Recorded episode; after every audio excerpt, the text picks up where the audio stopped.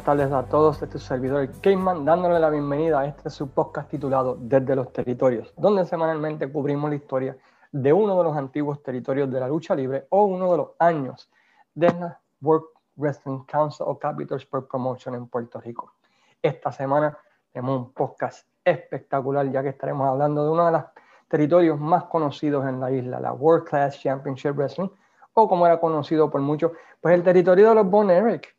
antes de comenzar, queremos agradecer a las siguientes páginas por siempre compartir y darle share podcast, entre ellas Pride Wrestling, la página número uno de la empresa número uno del norte de Florida Independiente. Fiebre Wrestling, los chicos, saludo a Frank Vélez y el resto del corillo allá. Lo mejor de la lucha libre con nuestro hermano Juan González presentando lo mejor de la lucha libre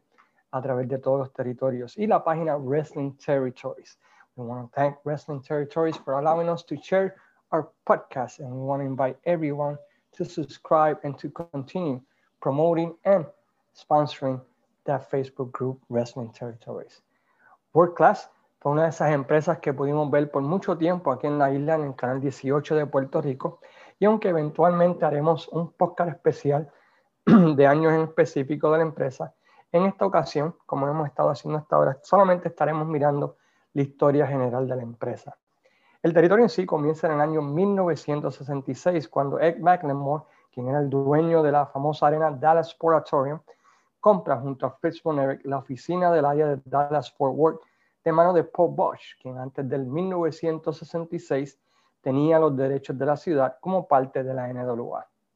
Paul Bosch, recuerdan, era el dueño del territorio de Houston, un territorio que más adelante estaremos considerando en esta serie de podcasts. Ambos nombran a esta nueva oficina o esta nueva empresa con el nombre de Big Time Wrestling, nombre que mantuvo hasta finales del 79, principios del 80, cuando es cambiado a World Class Championship Wrestling. En 1969, tres años después de la compra original, McLemore fallece de un ataque al corazón y Fritz se queda con todo el territorio. Entre los luchadores que llegaron a formar y pertenecer al territorio tenemos un quién es quién en el mundo de la lucha libre, entre ellos, claro está, toda la familia Von Erich, los fabulosos Freebirds, Michael Hayes, Buddy Roberts y Terry Bam Bam Gordy, uno de los mejores luchadores de todos los tiempos. No me importa y lo pelearé hasta el fin.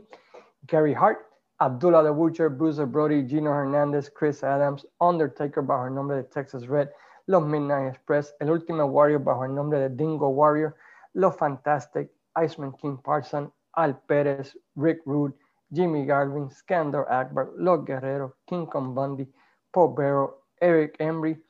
y muchos, pero muchos otros luchadores que en un momento u otro hicieron de Dallas, Texas, su base. Como eran parte de la NWA, recibían también el campeón mundial de la NWA y también recibían sus atracciones especiales como lo era Andrés Gigante, Dusty Rose y cualquier otro luchador de cualquier territorio que Fritz Von viera necesario para levantar las casas durante cierto tiempo en específico. El territorio en comparación con otros era uno de los más pequeños, ya que a diferencia de otros que cubrían varios estados, este solo cubría el área de Dallas-Fort Worth y los suburbios aledaños a esta área del estado de Texas. Dallas, aunque era una ciudad grandísima y sigue siéndolo, pues no era un estado en comparación con territorios como Mid-South, este territorio de la antigua Capital Sports Promotion en, Nueva York o Portland, que cubrían varios estados. Simplemente era Dallas, Fort Worth y algunas áreas alrededor de estas ciudades. Tenían dos programas de televisión. El primero que se llamaba uh, Championship Sport se realizaba los sábados por la noche en el Will Rogers Complex en Fort Worth, Texas. Y se transmitía sábados por la noche en el canal 11 de Dallas. Y básicamente cogían la cartelera de esa noche, sacaban las partes más especiales y lo ponían en ese programa de televisión. Y tenían otro que fue el más conocido por nosotros aquí en la isla, que se grababa desde el Sportatorium y que una vez ocurrió el boom de la lucha en esa área, reemplazó al que pasaban en el Canal 11. Los comentaristas, pues las voces famosas de Bill Mercer, que en un tiempo fue la voz oficial de los Texas Rangers, y Mark Lawrence, a quienes identificamos como muchos años como las voces oficiales de World Class Championship Wrestling. De vez en cuando, Fritz Bonner se metía para ayudar a explicar las historias, al igual que lo hacía Kerry Hart, para de esa manera pues, ayudar a vender los ángulos que ellos querían. Ellos realizaban tres veces al año lo que se llamaba el evento Star Wars, desde el Reunion Arena. Eh, estaba el Christmas Star Wars, estaba Thanksgiving Star Wars y estaba el Summer Star Wars. Tenían una cartelera en el Cotton Bowl que se realizaba todos los octubres y una vez falleció David Bornerick, realizaban el David Bornerick Memorial Parade of Champions desde el Texas Stadium, donde jugaban los Dallas Cowboys casi siempre en el mes de mayo. Desde 1966 hasta el 80, pues la figura principal de la compañía, pues quién más lo iba a ser. Era el patriarca de la familia Fitzbonerick, quien tuvo feudos en contra de luchadores de la talla como Johnny Valentine, Stan Stasiak, Profesor Toru Tanaka, Lord Arthur Hayes, The Chick, Bruce Brody, Harley Race y The Great Kabuki, entre otros. Mayormente, estos últimos siendo manejados por nada más y nada menos que Gary Hart, quien, como consideramos, fungió como booker de la empresa y la verdad fue que fue el booker más exitoso que tuvo la compañía. No tan solamente eso, debido a que pertenecían a la NWA, ellos tenían intercambio de talentos con muchos de los territorios, especialmente con el territorio de Houston de Paul Bosch y el territorio de Los Ángeles, y esto vio o ayudó a que muchos luchadores como Dick Murdoch, Wahoo McDaniels, Bob Sweeten y entre otros vinieran de vez en cuando al territorio de World Class. Aunque el territorio era conocido y era por decirlo así, era poco exitoso, no fue hasta finales de los 70 y principios de los 80 que el territorio explotó. Y esto se debió al debut de los hijos de Fritz Bonerick, en este caso, de Fritz Bonerick, en este caso David, Kevin y Kerry, que atraparon a la fanaticada joven del área de Dallas Fort Worth de una manera como pocos luchadores lo han hecho en la historia de este deporte. Es, la realidad es que el territorio cambió por completo, de uno dominado de hombres y personas mayores, yendo a las carteleras básicamente a pura juventud, yendo a los shows que se celebraban todos los viernes desde Sportatorium. Era tanta la popularidad de estos tres chicos que el fútbol americano de high school, que es una de las stables o es una de las cosas más populares en el estado de Texas, durante este tiempo cambió los juegos a los sábados por la mañana porque todo el mundo estaba yendo a ver a los Boners o viendo el programa de televisión durante ese tiempo. Es durante ese tiempo que la empresa cambia de Big Time Wrestling a World Class Championship Wrestling, cuando el show comienza a transmitirse en cable TV debido a que el canal 11 de Dallas, Texas, se convierte como una superstation, como ver el canal TBS o USA en ese tiempo. El logo de World Class, por si quieren saberlo, es el Kevin Bornerick, Kevin Bornerick haciéndole el Iron Crow a Gennaro Tenjuro. Espero haberlo dicho bien a nuestros fanáticos de lucha japoneses, tratando de hacer el, el, el Iron Crow. Así que si quieren saber el logo, pues ahí está quiénes son las dos figuras que se encuentran en ese logo.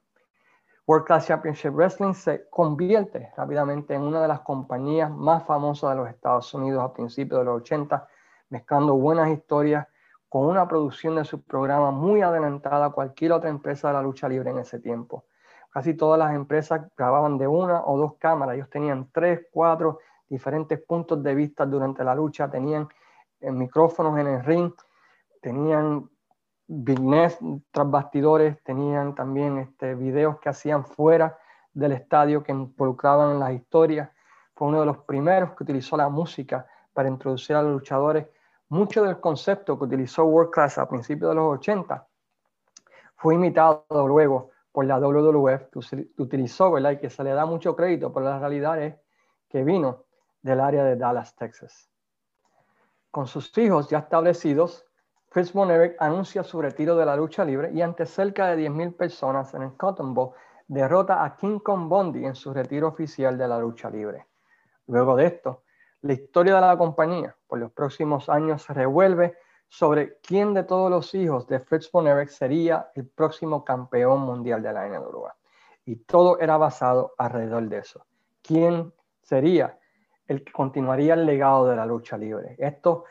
se vendió aún más cuando Fritz, quien era el dueño del territorio, claro está, dijo que esto era el destino de Dios. Él comenzó a decir que su familia fue bendecida por el Señor Jesús y que su misión era eliminar de la lucha libre la maldad.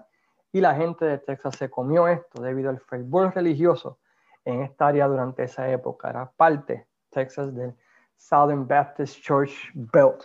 donde el fervor religioso, hasta el día de hoy continúa, pero en aquella época era aún más y Fritz vendió a su familia como mensajeros de Dios aquí en la tierra que estaban combatiendo el mal y vendió esa imagen de los chicos religiosos de cada uno de sus hijos. Indicó que el destino de, los Bon Eric era que sus hijos llegaran a ser campeones mundiales porque eso era lo que quería el Señor. De esa manera creó expectativa en su familia a niveles increíbles. Así que no era cuestión de quién, pero cuándo uno de ellos sería el campeón mundial de la NWA. Antes de continuar la historia de la promoción, sería bueno examinar a los tres Bonerex en ese tiempo que estaban luchando. David era el más natural y uno de los mejores luchadores en ese tiempo alrededor de los Estados Unidos, con grandes posibilidades de llegar lejos. Inclusive muchos pensaban que sería un campeón mundial de la NWA en cualquier momento de los años 80, convirtiéndose inmediatamente en uno de los contendientes al título mundial favorito de Harley Race y también de Ric Flair. Todo parecía indicar que de todos los Bon él sería el más lógico de ganar el título mundial, ya que era el más conocido, debido a que tuvo feudos con Dory Funk en Florida, con Harley Race en San Luis, y hemos hablado anteriormente de que si lo hacías en San Luis, you were set for life. Tenías la oportunidad de ser campeón mundial porque Sam Munnick era el presidente de la NWA.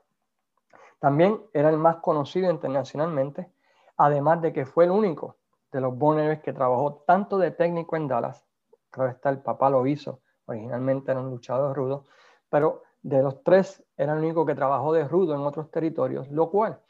le hubiese ayudado cuando fuera un campeón viajante de la NWA y tendría que luchar de rudo en algunos territorios para de esa manera ¿verdad? Pues ayudar al territorio local. Kerry Von desde su debut se convirtió en el luchador más famoso de la familia durante ese tiempo en Dallas y en los Estados Unidos. El tipo tenía el look, el it factor que muchas personas ¿verdad? siempre buscan para levantar una empresa. Literalmente era una superestrella, al punto como decir Ricky Martin o cualquier estrella de la música que puedan recordar. Kerry Von lo tenía todo. Carisma, habilidad en el ring, el look de un campeón mundial, atraía gente como loco a las carteleras y era uno de los luchadores más populares que existió en los años 80. Tristemente, fuera de ring, el luchador tenía muchos oh, problemas que evitaron que pudiera llegar aún más lejos en el y Kevin Bonerick, el mayor de los tres, era el más consistente en el ring, pero no tenía el carisma y look de campeón que tenía su hermano Kerry y no tenía las habilidades en las promos que tenía David Bonerick o ese look ¿verdad? que buscaban los promotores para ser un campeón mundial. Pero eran increíbles de talento o talentoso en el ring y tenía un look diferente ya que luchaba descalzo y ese era un look ¿verdad? que lo diferenciaba de los otros dos Bonerick. Todo esto combinado con uno de los ángulos más famosos en la historia del deporte, llevaron a que World Class explotara de una manera como nunca en la historia. En 1982 llegan los Freebirds al territorio como amigos de los Von y se establecen como aliados de esto en sus batallas contra los rudos en el territorio y los grupos de Gary Hart y Skander Rapper. Ric Flair, quien era el campeón mundial, llevaba un feudo contra Kerry que había terminado en descalificación, por conteo, por diferentes maneras, tiempo límite, o sucedía algo que evitaba que Kerry Von Erich ganara el campeonato mundial de Ric Flair. Michael Hayes, quien era el cuarto luchador más popular después de los tres Von Erichs en el área, eh, gana una encuesta para surgir como árbitro especial en una lucha entre Ric Flair y Kerry Von Erich, donde iban iban a luchar enjaulados y con dos árbitros, David Manning y Michael Hayes para evitar que sucediera algo. No tan solo esto, pero afuera del ring, Terry Gordy iba estar para evitar que alguien entrara o que Ric Flair escapara. Así que definitivamente todo parecía indicar que esa noche Kerry Von Erich iba a ganar el título mundial. Hay una promo en YouTube entre Fritz Von Erich y Ric Flair hermosa, que, que vendió esta lucha increíblemente. Pero anyway, llega la cartelera que se llama Christmas Star Wars, celebrada en el Reunion Arena de Dallas, Texas. Uh, Dallas, Texas, ante cerca de más de 20.000 personas. Y en esa lucha, Michael Hayes a través de esta está tratando de ayudar a Kerry Von Erich a ganar el título mundial de la empresa, pero Kerry Von Erich, en su afán de ser ese técnico sano y juicio, rehúsa la ayuda. Esto hace que Michael Hayes se canse de esto y traicione a Kerry Von y Terry Gordy también lo hace cuando Terry Gordy cierra la puerta de la jaula en la cara de Kerry Von ensangrentándolo y haciéndolo presa fácil de Ric Flair para que este último retenga el título mundial de la Esto llevó a la famosa guerra entre cristianos versus rebeldes, o la guerra de Texas versus Georgia, de los Von versus Freebirds, que estableció todos los récords de audiencia y de asistencia en el estado de Texas durante ese tiempo. Ese feudo fue increíble, con ambos lados intercambiándose victorias y llenando arenas en todo el territorio. No tan solo eso, pero World Class durante ese tiempo hizo algo, algo bien interesante que no se había visto en muchas partes de la lucha libre, donde los Freebirds también tenían un feudo contra el ejército de Skander Akbar. Así que tenías uh, rudos contra rudos, técnicos contra técnicos, todo el mundo peleando con todo el mundo, trayendo un caos, ¿verdad? Que causó el interés de la fanaticada en ese tiempo. No tan solo eso, pero también hubo un pequeño feudo entre Jimmy Garvin y Chris Adams por el Campeonato de las Américas que fue excelente también, que complementaba ese feudo de los Bonaires contra los Freebirds. También un feudo entre Iceman King Parsons con Buddy Roberts, que llevó una lucha famosa de cabellera versus cabellera, que también estuvo nítida. Y el feudo de Sunshine, quien era manejadora de Chris Adams, contra Precious, quien era manejadora de Jimmy Garvin, en un tiempo, Sunshine era manejadora de Jimmy Garvin, pero Jimmy Garvin la traicionó, le pegó los cuernos con Precious y se pueden imaginar esa novela que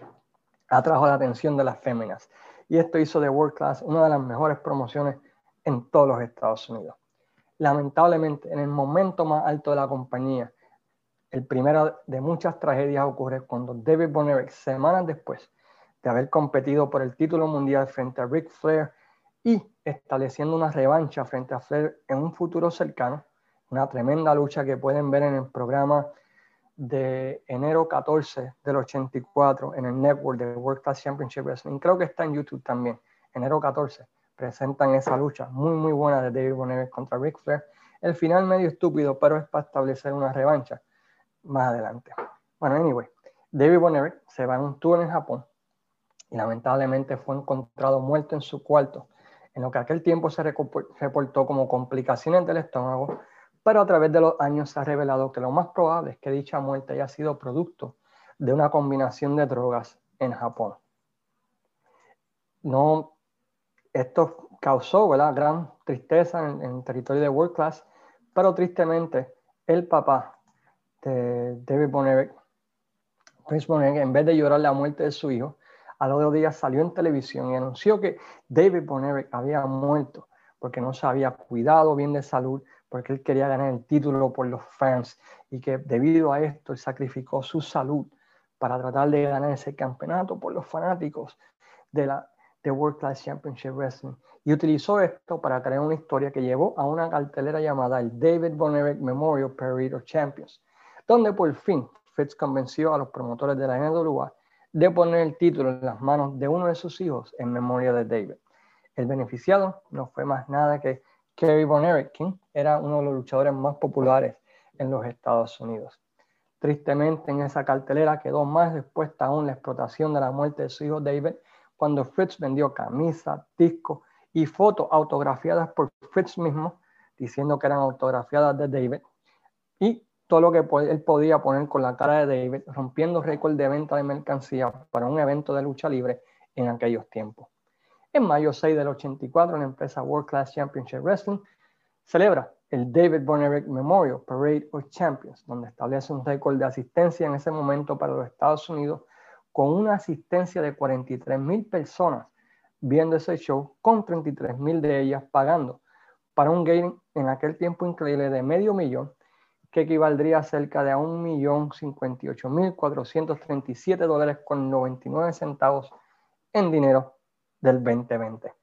En esa cartelera se da por terminado el feudo entre los Freebirds versus los Boners, cuando Fritz sale de retiro y junto a sus hijos Kevin y Mike derrotan a los Freebirds en una muy buena lucha callejera. No tan solo eso, Pero en el final feliz de la tarde, Ric Flair derrotado por Kerry Von por el título mundial de la NWA en honor de su hermano. Este reinado que estaba pautado a durar un par de meses, tristemente terminó corto gracias al mismo Kerry Von cuando en el tercer show donde tenía que aparecer como campeón mundial para defender el título, no se apareció debido a que estaba en el espacio endrogado. Y esto llevó a que los promotores, pues rápidamente la NWA adelantaran lo que iba a ser el cambio de título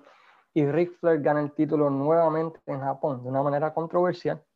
que usó Fritz para indicar que el título fue robado y explicar el por qué el reinado duró tan poco. Usando la excusa de que Ric Flair había hecho trampa, pero en realidad fue la misma irresponsabilidad de Kerry Von de no presentarse en un show en Central States Territory. Esta no sería la primera vez que Kerry mataría su push, ya que anteriormente en medio de un push grande que estaba recibiendo en 1983 en el área de San Luis y en Dallas, fue arrestado cuando regresaba de México de su luna de miel con su esposa. En dicho arresto, a Kerry se le encontraron más de 300 pastillas sin receta, 10 gramos de marihuana y 6.5 gramos de una sustancia blanca que se creía que era cocaína. Cuando el arresto fue hecho público, salió en televisión, en todos los periódicos de Dallas, la compañía, increíblemente, en vez de aceptar su responsabilidad, lo vendió como si el enemigo número uno de los Bonnerex, Michael Hayes de los Freebirds, había puesto la droga allí para que causarle mala impresión a su hijo Kerry Bonnerex. Y qué casualidad, misteriosamente en el cuartel de la policía la evidencia desapareció, los cargos fueron eliminados y por decirlo así, solamente se utilizó esto para un ángulo sin el luchador recibir ningún castigo por su acto. Durante los próximos años, Kerry siguió vendiendo taquillas y asientos como ningún otro luchador en ese tiempo y durante ese tiempo tuvo una revancha en el área de Dallas ante una casa llena de más de 20.000 personas. Pero ¿qué sucedió? Minutos antes de la lucha nadie podía encontrar a Kerry Von ¿Dónde estaba Kerry? Y luego de una búsqueda encontraron a este drogado hasta el máximo en su auto.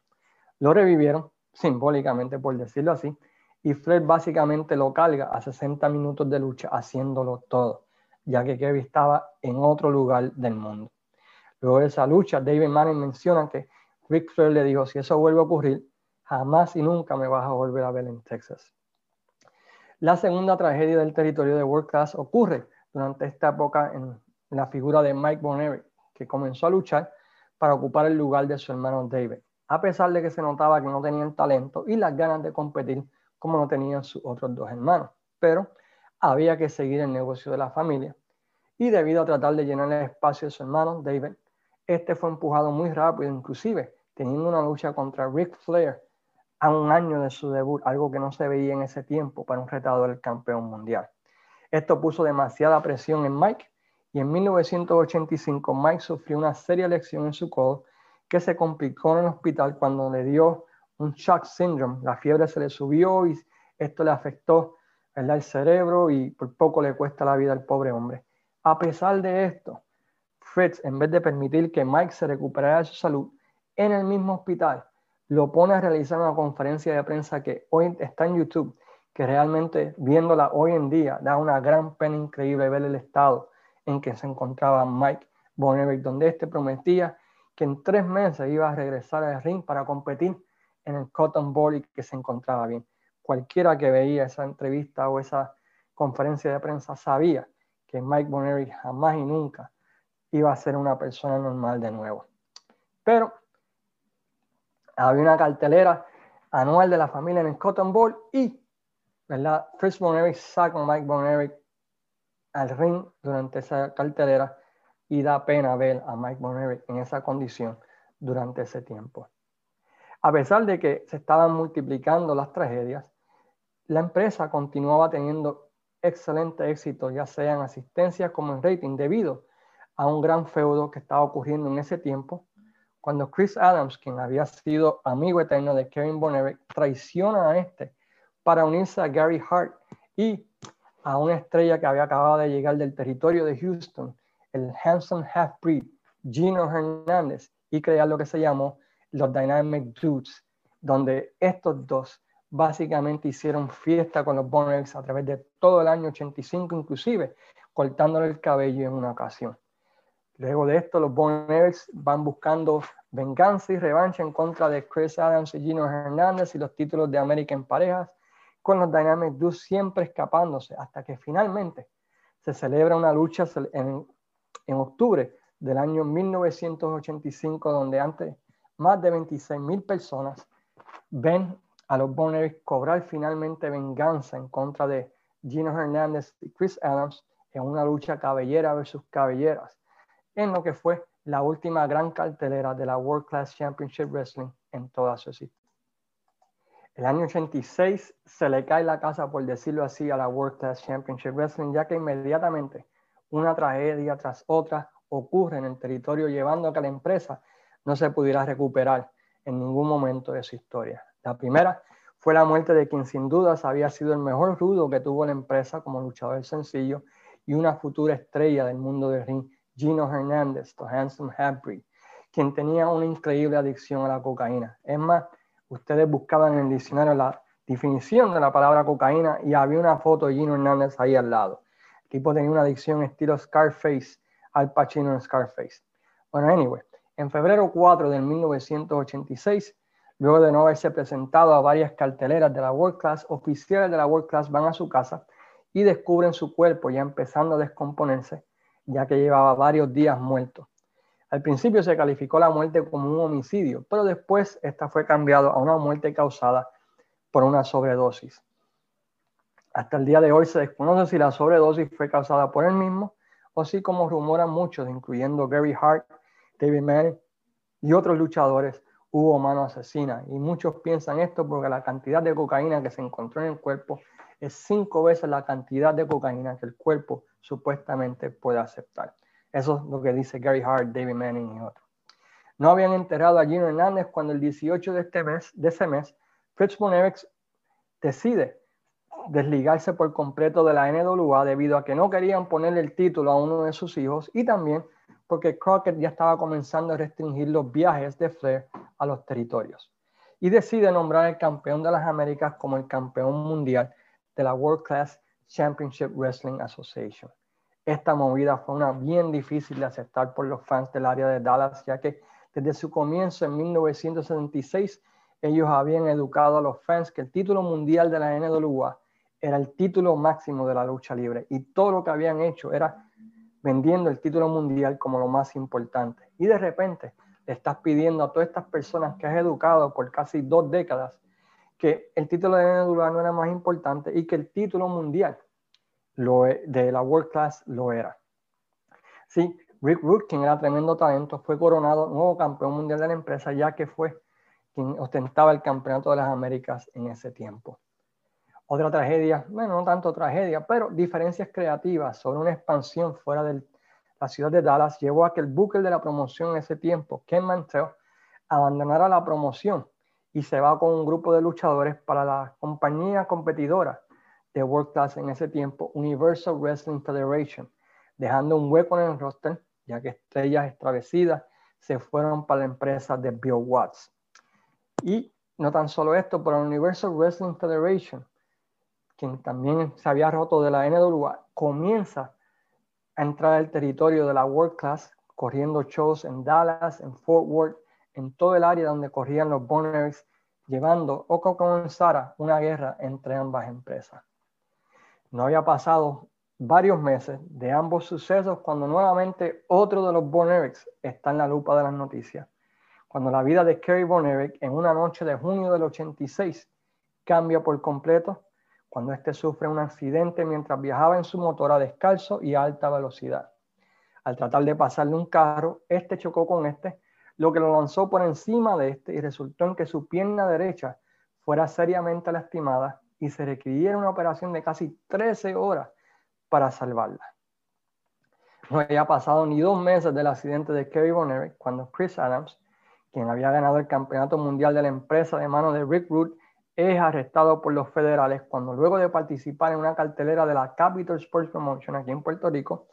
se monta en un avión yendo para Dallas se emborracha, toma painkillers, ataca a una azafata, causa un disturbio y cuando llega a Dallas lo están esperando los federales para arrestarlo y es encarcelado teniendo que declarar el título vacante Una vez sale, en vez de regresar a la World Class, se va a la UWF, dejando arrollado a Fritz von Erich, de una de las figuras más populares que tenía en ese tiempo. Debido a que la asistencia durante ese tiempo estaba bajando, la compañía utilizó el accidente como un ángulo y prometieron que Kerry estaría de regreso en un mes y siguieron vendiendo el accidente hasta que el padre empujó a su hijo a regresar en una cartelera en el Cotton Bowl en octubre del 86 y en la primera lucha este se lastimó nuevamente la pierna, lo que llevó en que en algún momento de ese tiempo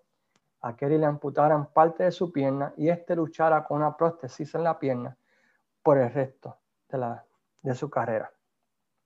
Para complicar aún las cosas, la Universal Wrestling Federation no tan solamente estaba entrando, pero hubo otra promoción que estaba entrando en el área de Dallas, Texas, una compañía outlaw llamada Wild West Wrestling, que también comienza a correr shows en el área de World Class y se lleva a otra parte del talento de la empresa. Ay, se me había olvidado el famoso debate con Lance Von En 1985, luego de la salida de Mike Von por lección, Chris Von necesita a otro Von y crea a uno se lo sacó de la nada, cuando utiliza un luchador que se llamaba Ricky Vaughn, quien había luchado en Portland y era conocido en el área de Dallas, y lo rebautizó como Lance Von diciendo que era primo de los de Kerry y Kevin Von Lo triste del caso es que muchas personas del área de Dallas conocían a Ricky Vaughn y sabían que nada tenían que ver con los Von Eso enojó mucho a la fanaticada y también enojó mucho a Kerry y a Kevin Von que no estaban de acuerdo en que se utilizara a, Lance Von como parte de la familia. Bueno, en 1987 Lance Von teniendo diferencias creativas con Fritz Von abandona la empresa y en una noticia increíble para ese tiempo, Fritz Von realiza una conferencia de prensa donde admite su mentira e indica que Ricky Vaughn jamás y nunca era un verdadero Von Dicen los rumores, y esto es un rumor, de que cuando Lance Von luchó en Puerto Rico, Chris Von le pagó a Abdullah de Butcher para que se fuera derecho con él y lo retirara básicamente de la lucha libre. Y si pueden ver esa lucha en YouTube, tanto en los comentarios como en toda la lucha, Abdullah de Butcher masacra a Lance Von Continuando con las tragedias que comenzaron en el 86, Mike Von en este momento adicto a los painkillers y cuanta droga encontraba para mitigar el dolor que estaba padeciendo debido a sus constantes lecciones en el ring y para combatir la depresión que estaba sintiendo debido a que jamás podría llenar los zapatos de su hermano David y que las casas estaban bajando. Cometió un suicidio cuando se tomó una gran cantidad de pastillas Placidil, las cuales son un antidepresivo y relajante muscular. Mike muere a la edad de 23 años sin nunca llegar al nivel de sus otros dos hermanos. La fanaticada simplemente dejó de ir a las carteleras. Una combinación de pena, sumado a tantas malas noticias de los Boners de las drogas, comenzaron a alejar a la fanaticada de la empresa. Como ejemplo de esto, la cartelera Parade of Champions, que hace tres años atrás había metido 43 mil personas, en la versión del 87 apenas llevó a 5 mil personas pagando en un estadio que cabían casi 60 mil personas. Con todo eso encima, Fritz Von corre uno de los ángulos más vergonzosos en la historia de la lucha libre para atraer fanaticada. En una lucha donde Kerry Von se iba a enfrentar a Al Pérez por el campeonato mundial de la empresa, los Freebirds, quienes habían regresado en ese tiempo, entran al ring y en ese revuelo que se forma, atacan a Fritz Von ¿verdad? Que es ayudado hacia el camerino. En un momento, Chris Bonner cae al piso y vende la situación como si le haya dado un ataque al corazón, parecido a lo que hizo Jovica y lo que hizo, este, ¿cómo se llama este hombre de, Fernando Tono? En la IWA, pues Fritz Bonner lo hizo primero. Debido a la situación que estaba pasando, la familia se vuelve loca tratando de buscar ayuda médica, la fanaticada está en shock porque otra tragedia más de los Bonerics. Para cuando llegan al camerino, Fritz pararse y venderlo como si nada, ¿verdad? Diciendo, pues, básicamente con esto aumentaremos las casas por un mes. Luego de esto, ¿verdad? Pues las noticias cubren la situación como si hubiese pasado, a pesar de que Fritz von estaban bien. Luego de esto, salió un programa religioso en la televisión con su familia, donde habla nuevamente acerca de cómo Cristo los ha unido, los ha hecho fuertes, cuando todo el mundo sabía, ¿verdad?, que sus hijos estaban tanto en las drogas que a veces ni podían luchar debido a esto. Luego de todo esto, la empresa estaba moribunda, dando aletazos de vez en cuando, pero nunca recuperando el poder que tenían a principios de los 80 o a mediados de los 80, incluyendo realizando un tour llamado los Bonerex alrededor de la América. Pero todo resultaba en pérdidas de dinero, culminando en lo que fue uno de los peores pay-per-view en la historia cuando se unen a la AWA y a Memphis para correr el show Super Clash 3 desde la ciudad de Chicago ante apenas mil y pico de personas. Esto lleva a que finalmente luego de la cartelera, Fritz Monerick vende el 60% de la compañía a Jerry Jarrett de Memphis y el otro 40% a sus hijos Kerry y Kevin. Jarrett inmediatamente cambia el nombre de la empresa de World Class Championship Wrestling a United States Wrestling Association, corriendo la empresa de Dallas y Memphis como dos empresas diferentes. Durante este tiempo, la compañía USWA levanta las casas en el área de Dallas con dos buenos feudos que salieron de ese tiempo. El feudo entre Eric Embry versus Devastation Incorporated, que volvió a llenar el Sportatorium como en los viejos tiempos, y el feudo entre Chris Adams y Stunning Steve Austin, que volvieron a traer un poco de la vieja gloria de la empresa. Inclusive, en 1990, World Class, bajo este nuevo nombre de USWA, hizo dinero por primera vez en casi tres años, mostrando ¿verdad? que lo que estaba haciendo Jerry Jarrett era exitoso. En 1990 debuta el más joven de los Bonerics, Chris Bonerick, el hermano menor de Kevin y Kerry, pero tristemente no tenía el cuerpo para ser luchador, apenas midiendo 5 pies con 5 pulgadas y 160 libras mojadas, llevando a que tristemente pues solamente pudiese ser utilizado en feudos con managers y en openers de lucha libre. Algo que complicaba a Chris Bonerick es que toda su vida había padecido de un fuerte asma que hacía que tomara un medicamento que hacían que sus huesos no fueran fuertes. Y esto llevó a varias lecciones que causaron que el chamaco se deprimiera y a tan solo un año de entrar al mundo de la lucha libre se pega un tiro y fallece. Jerry y los Boners comienzan a tener diferencias creativas y de dinero y llevan a que Jared decidiera de la noche a la mañana cerrar la empresa y luego de negociaciones darle el nombre de World Class de nuevo a los hermanos Bonerick. A pesar de todo lo que estaba ocurriendo a principios de los 90, Kerry recibe el llamado de Vince y es traído a la federación donde rápidamente recibe el título intercontinental como Texas Tornado y al principio tuvo un buen run, pero los problemas de drogas para este tiempo de painkillers eran demasiados y terminó Vince despidiéndolo en el año 1992. Poco después es acusado de posesión de cocaína y de falsificar ¿verdad? Este, medicamentos o receta,